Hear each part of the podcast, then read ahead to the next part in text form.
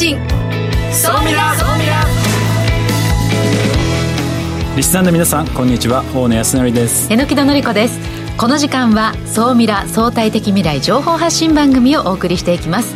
ニュースや情報をもとに仮説を立て予測することが可能な相対的未来につながるヒント総ミラをいち早くリスナーの皆さんにお届けしていく情報番組です。パーソナリティは大野康則さんです。よろしくお願いいたします。よろしくお願いしますそして総ミラを盛り上げるのは日本能率協会総合研究所マーケティングデータバンクエグゼクティブフェロー菊池健二さんですはい、えー、菊池健二ですよろしくお願いします今日はですねえー、ちょっと注目しておきたい世論調査の結果を発表したいと思います、はい、後ほどじっくりお聞きしますはい今日からですね、はい、ついに放送日が変わります、うん、毎週木曜日今日は12時からそうですスタート。今まで夜だったらね昼はい、昼の時間帯になりますお引越しです、はい、皆さんどうぞよろしくお願いいたします、はい、あのねランチ食べながらとか、そういった合間の時にぜひ聞いていただければなと思います。元気よくいきましょうね、さあ本日未来コンパスゲストはこの方です。株式会社 NTT データ製造 IT イノベーション事業本部第4製造事業部部長の村松武さんです。よろしくお願いいたします。よろしくお願いします村松さんにあのこれからの DX 最前線ということで今 NTT データが取り組んでいる話たっぷり後半お聞きしたいなと思ってます。よろしくお願いいたします。よろしくお願いします。さあこの番組は YouTube でも配信しています。YouTube はラジオ日経の番組サイトからご覧いただけます。こちらもぜひチェックしてください。それでは番組スタートです。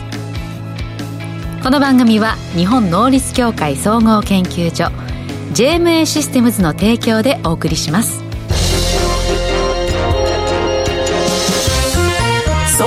トレンド。総ミラトレンド。このコーナーはビジネスの最新ニュースを大野さんがピックアップそして解説していくコーナーです。今週もよろしくお願いします。はいよろしくお願いします、えー、今週です、うん T ポイントと V ポイントが統合というこれ注目ですか？そうなんです、なぜなぜ？ちょっとねこれこの後お話しするんですけど、はい、実はね今ポイント業界がですね、ええ、かなり動いてるんですよ、うん、あの壮絶なシェアシェアというか、うん、陣取り合戦をしてましてまあ、えー、この T ポイントが、まあ、V ポイントと統合して、まあ、そこで、まあ、覇権を狙おうというような今勢いですと、はい、で、まあ、今 CCC 率いるその T ポイントが約7000万人、うん、で、えー、三井住友カードがですね約5200万人、えー、発行してる人たちがいて、まあ、合わせると1億2000ということで、うん、まあえー、このポイント経済圏で楽天がね、はい、非常にまあナンバーワンなんですけれどもそこの巻き返しを図っていくということなんですけれども、うん、同じくしてですね今度 PayPay。はい、 PayPay もですねポイント実はポイ PayPay ポイントっていうのが付与されるんですけれども、はいはい、それの外販事業っていうのにこれから乗り乗り出すんですね、うん、で何するかっていうと今まで例えばなんかあの店舗側で還元キャンペーン今なんかうちのお店に来ると10% PayPay ポイントプレゼントとか、キャンペーンっていうのは基本 PayPay がやってた施策だったんですけど、はい、店舗ごとで、えー、できるようになると。それを10月から外販するんですねで彼らも同じくその利用率っていうところで、えーまあ、楽天に次ぐ、まあ、今2位なんですけれどもそれを抜いて、まあ、来年度にはシェアを目指すとトップを目指していくと。いうことで今壮絶なですねこのポイント争いが繰り広げられてるんですけど今楽天ポイントだとか D ポイントとか、うん、ポンタとかペイペイポイントとかいろいろあるんですけど榎木さんどれ使ってますこれね今 YouTube ご覧いただいている方は画面に楽天出てるでしょ？V ポイント T ポイント出てるでしょ？D ポイントでしょ？ドコモの。そしてポンタローソンでしょ？そして PayPay 全部持ってます。全部持ってま あまあまあまあほとんど全部ね。そう。だからえ V ポイントと T ポイントえ両方持ってたらだからまあこれ統合されるってことは一つになるってことですよね、まあ、一つになりますねでもこの中ででもなんか普段使ってるのって結構限られるところなんですか？そうですね。えのね私ね楽天とでも T ポイントはスーパーで使ってるし T ポイントも使ってるしやっぱ結構ね今ポンタも使ってきたばっかりだしペイペイも使ってる。あ結構じゃあ使う？なんか意外だな、ね、そうなんです意外に使いこなしてますねそうなんですよ。あのカードに紐づいてるのがちょっとそれぞれ違っていたりあのこういつも行くコンビニとかいつも使うスーパーとか、まあ、楽天はやっぱお買い物するしとかって思うとあとペイペイ結構使い勝手が良かったりとかするとあそうですねそうですね。うんなんだかんだでまんべんなく。あれ？なんか企業の戦略になんかまんまとハマってる。ハマってるかもしれない。いや時々思うんですよ。いやこれポイントにねなんか私こう自分の消費活動左右されてるのかもしれない。あポイントつくしなんていうのにちょっとまんまと乗ってるかもしれないですね。いやそうなんですよ。でもおっしゃる通りこれ通信会社はドコモ KDDI ソフトバンクグループだとか、うんうん、コンビニはファミリーマートローソンセブンアイみたいな形で、うん、もういろいろそれぞれの陣営がこう、まあ、ひひしめき合ってる、えー、これからだからもっともしかしたらと出されるというか強いところがもっと強くてです、ね、ちょっと期待をしたいなと思ってるのが、えー、この T ポイントの三井住友がこう組んで、はい、この後多分またどっかとアライアンスを組むんじゃないかなと思っていてもともと実はソフトバンクと組んでたんですよ。T ポイントなんですけどそれが解消されて、はい、えー、ペイペイポイントに、うんうん、まあ、こう変わってきたっていう流れの中、うん。うん、今度次誰と組むんだろうなっていうところが今すごい気になってる。T ポイントは本当早かったですね。TSUTAYA を利用しなくなっても T ポイントは持ってますっていう方多いですよね。そうですね。使えるところもやっぱりファミリーレストランとか、はい、やっぱりファミリー層が使うところに T ポイント入ってるところ非常に多いので、はいだからひょっとしたらちょっと他とは違う戦略を取ってくるかもしれないですけど、彼らがどう戦略を取るかでこの辺のまた布陣がちょっと変わってくるのでちょっと今後の動きを楽しみかなと思っています。で続いてテスラです、うん、テスラがですねついに人型ロボットを披露しました、うん、前なんか記者会見した時になんかあの人が入って、はい、あのパフォーマンスしてすごい批判を浴びてたんですけど 実際にあの今回本物のロボットをまあ披露して290万円だそうです。だからだいぶまあ安い二足歩行なわけですよね、うん、まだねちょっとまあ試作見てる感じだと、何かこう作業するっていうのは難しいんですけど、うん、まあひょっとしたら、まあ、将来的にはねこういうのがより作ったりだとか例えば人を運んだりとか、労働あの力不足の解消にまあつなげるということなんですけど。米倉さんどうですか？一家に？一台？何やってくれるんだ？家事？あいいですね。家事あの食器洗ってくれたり洗濯をしてくれたりっていうのはなんかありがたいですけど。まあでもこれちょっとうん。ね。そんな家がね広いわけではないのでい1体いると結構なまあね1 7 0ンチですからね。まあまあまあまあでかいですなんかそんな感じですよね。まあでもあのこれからこういうものが多分本当に作業現場だとか、まあ、工場とか、そういったところで見る機会っていうのは本当にこれから増えてくるんだろうなっていう。290万円か。290万円。まあなんか手が届かなくはないかなっていう。野本さんだったらねいやいやいやいや。これでもなんか自動車買うぐらいな軽自動車とか普通の車両の自動車買うぐらいじゃないかなっていう290万だったら買えなくはない。そうでもない？いやいやいやもう本当何をしてくれるのかっていうことだけです。うんなんかこう、ね、癒してくれるロボットもあるじゃないですか。ありますねありますね。何十万とか20万30万って。まあそれはそれでいいなって思ったこともありましたけどやっぱり290万2万ドル。うん結構な金額だなと改めて。まあでもこの辺ねちょっと今後その価格面が話題作りうまいなと思います。まあ確かに、ね、どんどんね新しいことをねこうして発表してきますもんね。はい、今後のちょっと進化楽しみです。で続いて今週の世界初です、えー、世界初なんですけれどもあのライダーっていう話、まあ、よく自動運転にとって必要だとかっていう話も総ミラで扱ったんですけどこれちょっと面白いなと思ったのはこの、えー、ライダーシステムっていうのはですね iPhone を使って iPhone をこうガチャッと機械にこう挿してですねそれを使って、えー、ライダーシステムを、まあ、作るという、まあ、世界初のこのオプティムがあの作ったシステムですと。でこれをすることで、まあ、スキャンスキャン可能な距離っていうのが大幅に拡大するということで、まあ、いろんな工事現場だとかいろんな現場でまあ使えるようになると。でやっぱりスマホを使ってるっていうのがすごく面白い特徴的なサービスですね、はい、以上ここまでは「総ミラトレンド」でした。一旦 CM です。相対的未来情報発信。総ミラ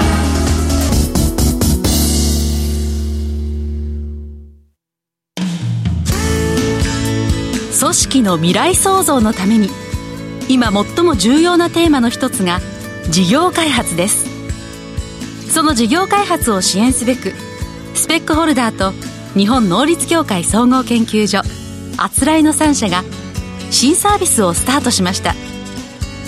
まずは総ミラウェブサイトから「モンジュ MONJU プロジェクト」のバナーをクリック。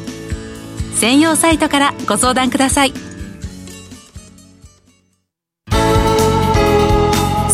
教えて菊池所長最新データから未来がわかる、総ミラ総研教えて菊池所長のコーナーです。今週もよろしくお願いします。はい、あの、よろしくお願いします。はい。えー、今日はですね、まあ、63回目総ミラ総研なんですけども、実に84.6%の方が課題があると感じてます。うん、これは、ある国の世論調査の結果で、つい先頃発表になったばっかりです。で、まあ、ただこの数字で、あの、いきなり分かる人っていうのはさすがに、うん、え、まあ、どんなすごい人でもいないだろうと思うので、まあ、おとなしく内容を話していこうかなと思います。うん、これは何かというとですね、文化庁が、はい、えー、今年9月30日に発表したばかりの国語に関する世論調査。ええ、これ私この調査毎年注目してるんですけど、実はどこでも話したことがないんで、今日はせっかく出たばっかりなんで取り上げてみようかなと思いました。えー、で、何かというと、実に85%近い方がですね、えー、言葉や言葉の使い方について、いろいろ課題があるよね、今、社会全体でと感じていると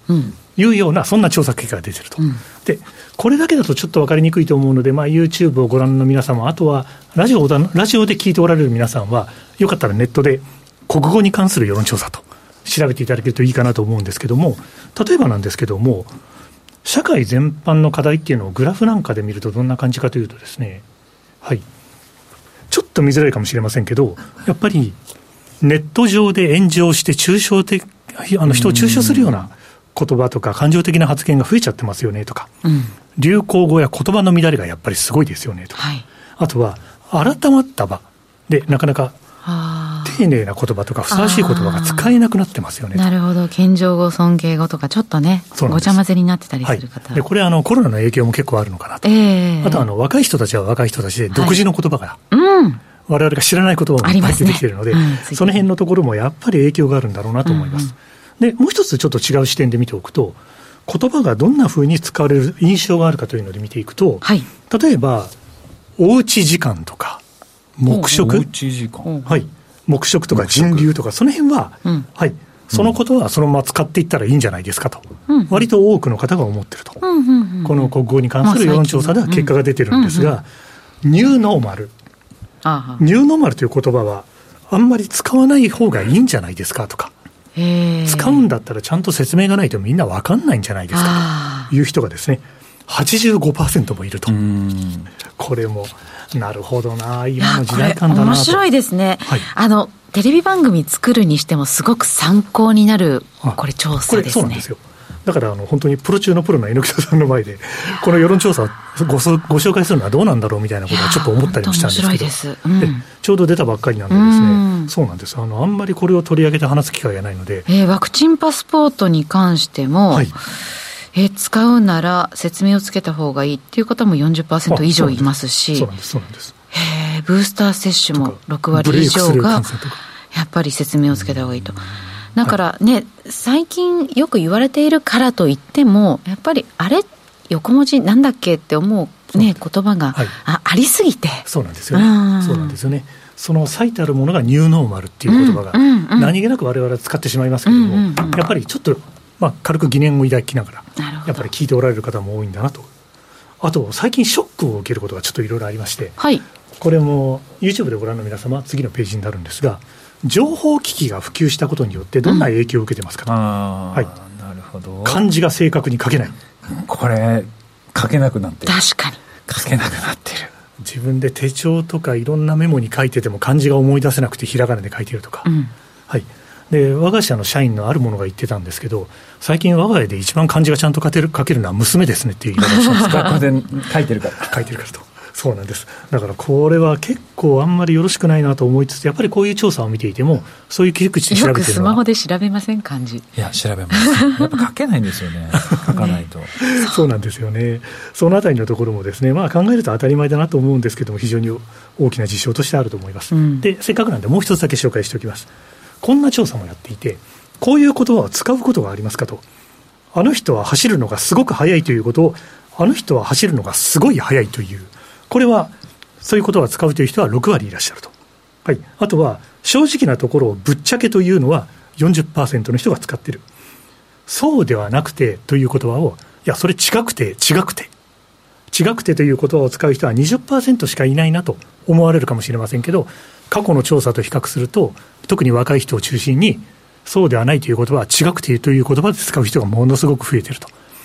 こういう調査を見てるとですね、今日は少しマニアックなデータのご紹介でしたけども、面白い。いろいろあるなと思いますので、はい。国語に関する世論調査、これですね、まあ、ぜひ見ていただければと思います。では、今日のお話、はい、総ミラ的にまとめていただきましょう。簡単にまとめておきます。はい。あの、先ほど申し上げた通りですね、この調査は、あの、もう、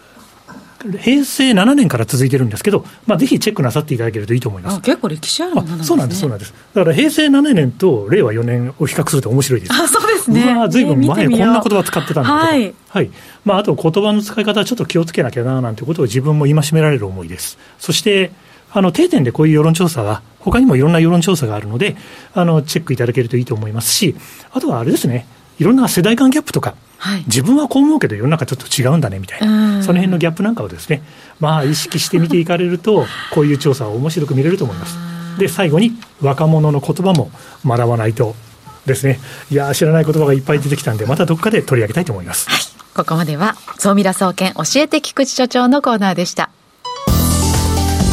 相対的未来情報発信、総ミラ。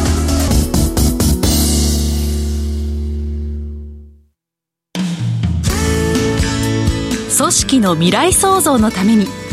今最も重要なテーマの一つが事業開発です。その事業開発を支援すべくスペックホルダーと日本能率協会総合研究所あつらいの3社が新サービスをスタートしました。まずは総ミラウェブサイトから「モンジュ MONJU プロジェクト」のバナーをクリック。専用サイトからご相談ください。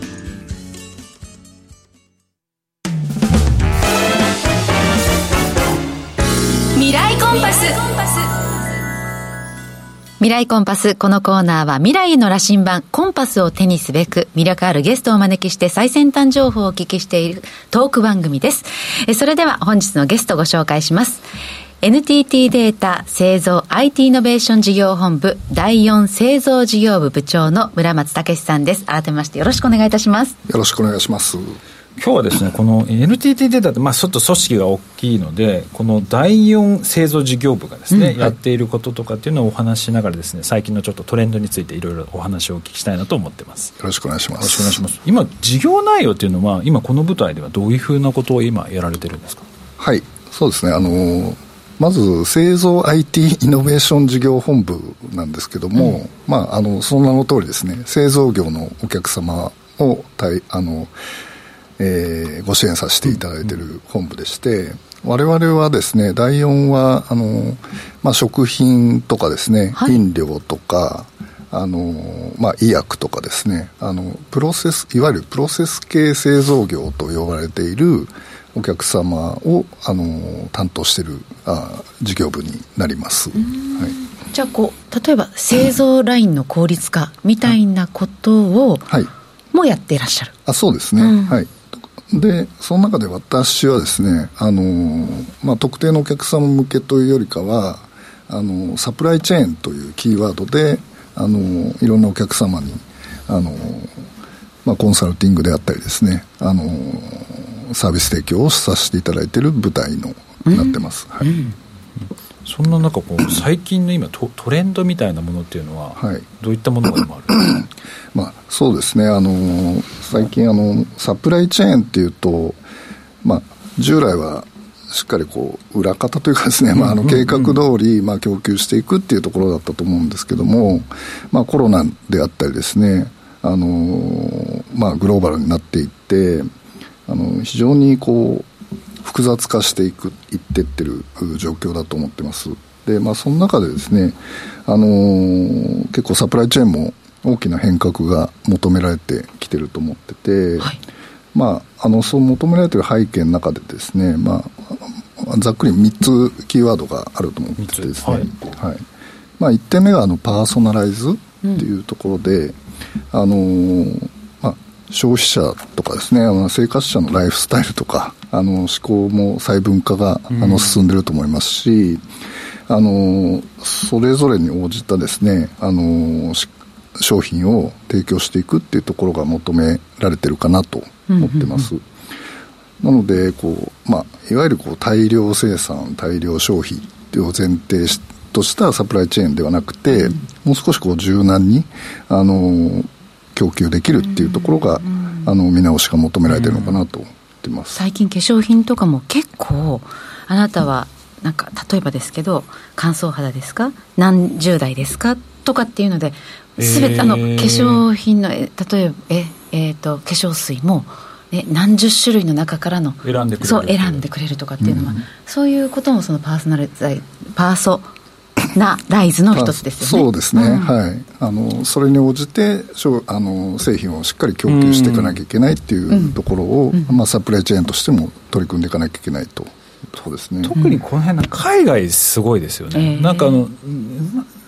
前だっけジャック・マーが、うん、特にもうこれからのその製造業はこのパーソナライズ化に対応できないと5年から10年ぐらいで、まあ、そういう製造業っていうのは淘汰されていくみたいな、うん、でこれからはもうアリババはそういうふうになっていくんだみたいななんか発表どっかで聞いたことがあるんですけど、やっぱり日本って海外に比べるとこの辺の部分ってちょっと遅れてたりするんですか？そうですね、あの我々もですねあの欧米のトレンドとかを追ってるんですけども、まあ、食品業界もですねあのネスレさんであったりユニリーバーさんだったりあのグローバルいわゆるグローバルジャイアントと呼ばれているところは、まあ、やっぱりこう直接あの生活者のニーズを捉えるためにあの EC サイトであったりですねあのそういったところえーまあ、生活者と直接ダイレクトにつながるような、うん、あの仕組みをですねあの積極的に取り組んでいって、まあ、そこから得られる情報をもとにあの商品開発であったりですねあの供給につなげているっていうケースはあの欧米の方が、まあ、若干進んでるかなとは思いますけども、うん、まあ、にあの日本の企業さんもですね、あのえー、まああの直接、あの消費者さんとつながってあの、まあ、商品に開発をつなげるっていうケースも、まあ、出てきてはいるかなと思ってます。変化が求められる、ポイントが3つあるとおっしゃってました、1つ目がパーソナライズ、はい、2つ目は？2つ目はですね、まあ、あのレジリエンスレジリエンス、はい。まあ、あの弾力性とかですね、うん、まあ、しなやかなしなやかなとかいう意味だと思いますけども、まあ、有事の際に、まあ、回復できる能力というところが求められてるかなと思っててですね、まあ、今あのなかなか予測不可能なですね、コロナであったり、ね、まあ、ウクライナ情勢であったりですね、まあ、自然災害もそうですね、あの、なかなかこう計画通りに物を供給できるっていうところが難しくなってきてるかなと思ってまして、まあ、その不測の事態が起きたときにあのしっかりこう現状がこう可視化されていて、まあ、あのこう対応できる、うんうん、まあまあ、例えばこう起こる前にシミュレーションしていてあの有事の際にこうすま速やかに切り替えられるようなですねあのサプライチェーンというところがあの求められているのかなと思っています。はい3つ目も聞いてしまいました、はい、そうですね、まあ、3つ目は少し、まあ、毛色が違うというかですね、まあ、グリーンっていうキーワードなんですけども、まあ、最近あの多くのお客さんからですねご相談いただいてまして、まあ、今あの SDGs への取り組みとかですねあのどんどん加速してると思っています。で結構あの CO2 の排出量であったり、まあ、温室効果ガスですねあのの開示っていうところがあの市場からも求められてますし、まあ、あの欧米とかはもう義務化もされたりとかしてるのであの企業さんがですね、まあ、しっかりこう現状のサプライチェーン全体であの、まあ、一企業さんが排出する CO2 のみならずですね、うんうん、あの調達先であったり、ね、あの供給先への物流であったりそれもトータルでやっぱこう見せていかなきゃいけないっていう世界なので。はい、だから自社だけじゃなく本当取引先まで全部把握しないと取引できなくなっちゃうかもしれないそうですねはい。なので、まあ、そこら辺がですねなかなかこう企業さんが苦労されてるというかですねあのこう企業をまたがって、うん、あのこう最終的なあの商品商品別に、まあ、CO2 がどれぐらい排出されてるのかとかそういうのを算出していかなきゃいけないといった時に、まあ、やっぱりこうですね、まあ、デジタルであのデータを一元的にですねあの捉まえてつなげていくっていうところが、まあ、あの必要不可欠になってきていると。いう状況です、ね、なんか今の3つのお話をお聞きしていると、まあ、それぞれ多分市場として可能性はあるのかなと思いつつそのグリーンのところはなんか一番早く結果がなんか出そうな、うん、需要がかなりありそうな気が。そうですね。はい。あのまさに今あの欧州とか特に進んでいてあの、まあ、自動車業界とかもですねあのまず先行してると思うんですけどもあの、まあ、こう開示しないとあのもう売れないとか、すごいですよね。あのやっぱりこう部品あの供給する側もですねあの開示しないと、やっぱこう買ってもらえないとか。そういったこうあの企業の競争力そのものに、あの直結している話になってきてますので、まあ、単純にこう環境へのとかですね、まあ、CSR の活動ではなくですねあの真剣に取り組んでいかなきゃいけないテーマになってきてると思ってます。そうじゃないともう特に海外のね大手の企業とかなんてもう結構そういうの厳しいですからね。そうですね、はい、アップルももうはっきりそういうのができてないところは基本的に取引しないってもう会社として決定してるので、うんうん、やっぱり日本っていうのはやっぱりこの辺はどうなんですか？対応は今進んできてるんですか？そうですね、はい、あの対応は進んできているかなと思ってまして、やっぱり今、あの段階というかですね、あのこの温室効果ガスの排出のところも、まあ、あのスコープ1、2、3みたいなこうカテゴリーがあってですね、1、2まではあの自社内、自社内でこう排出されるこう CO2 であったり、温室効果ガスを。っていうところはですね、まあ、あの結構こうできてる企業さん多いんですけども、このスコープ3ってなるとですね、あのサプライヤーさんも含めた、うん、でかつあの最終販売店までのですね、サプライチェーン全体であの排出量を算出していかなきゃいけないっていうところを今あの取り組み始めている企業さんがこう出てきているかなというふうに認識してます。なるほどまあ、今回、まあ、パーソナライズ、えー、レジリエンス、グリーンという、まあ、この3つが、まあ、非常にこう今トレンドになってきているというのを今日お話をお聞きしたんですけど、今日ちょっとこの後ですね、YouTube のソーミラーアフタートークの方では、えー、その後のデジタルツインとかですね、そのあたりをちょっと深掘りしてお話をお聞きしてみたいなというふうに思っております。えー、本日のゲストはですね、株式会社 NTT データ製造 IT イノベーション事業本部の、えー、第4製造事業部長の村松武さんにお越しいただきました。ありがとうございました。ありがとうございました。ここまでは未来コンパスのコーナーでした。さあお昼の放送、はい、になりまして、ね、初回ですけれども。皆さんちょっとぜひねランチの時とかに今まではねちょっと20時だったのでね、はい、20時20分だったので遅かったですけれども、うん、ランチの時間にこれから聞けますので、うん、えー、ぜひですね、えー、昼の時間はぜひそうみやを毎週木曜日に聞いていただければなと思います、はい、今週もキョさん菊池さんありがとうございました。ありがとうございました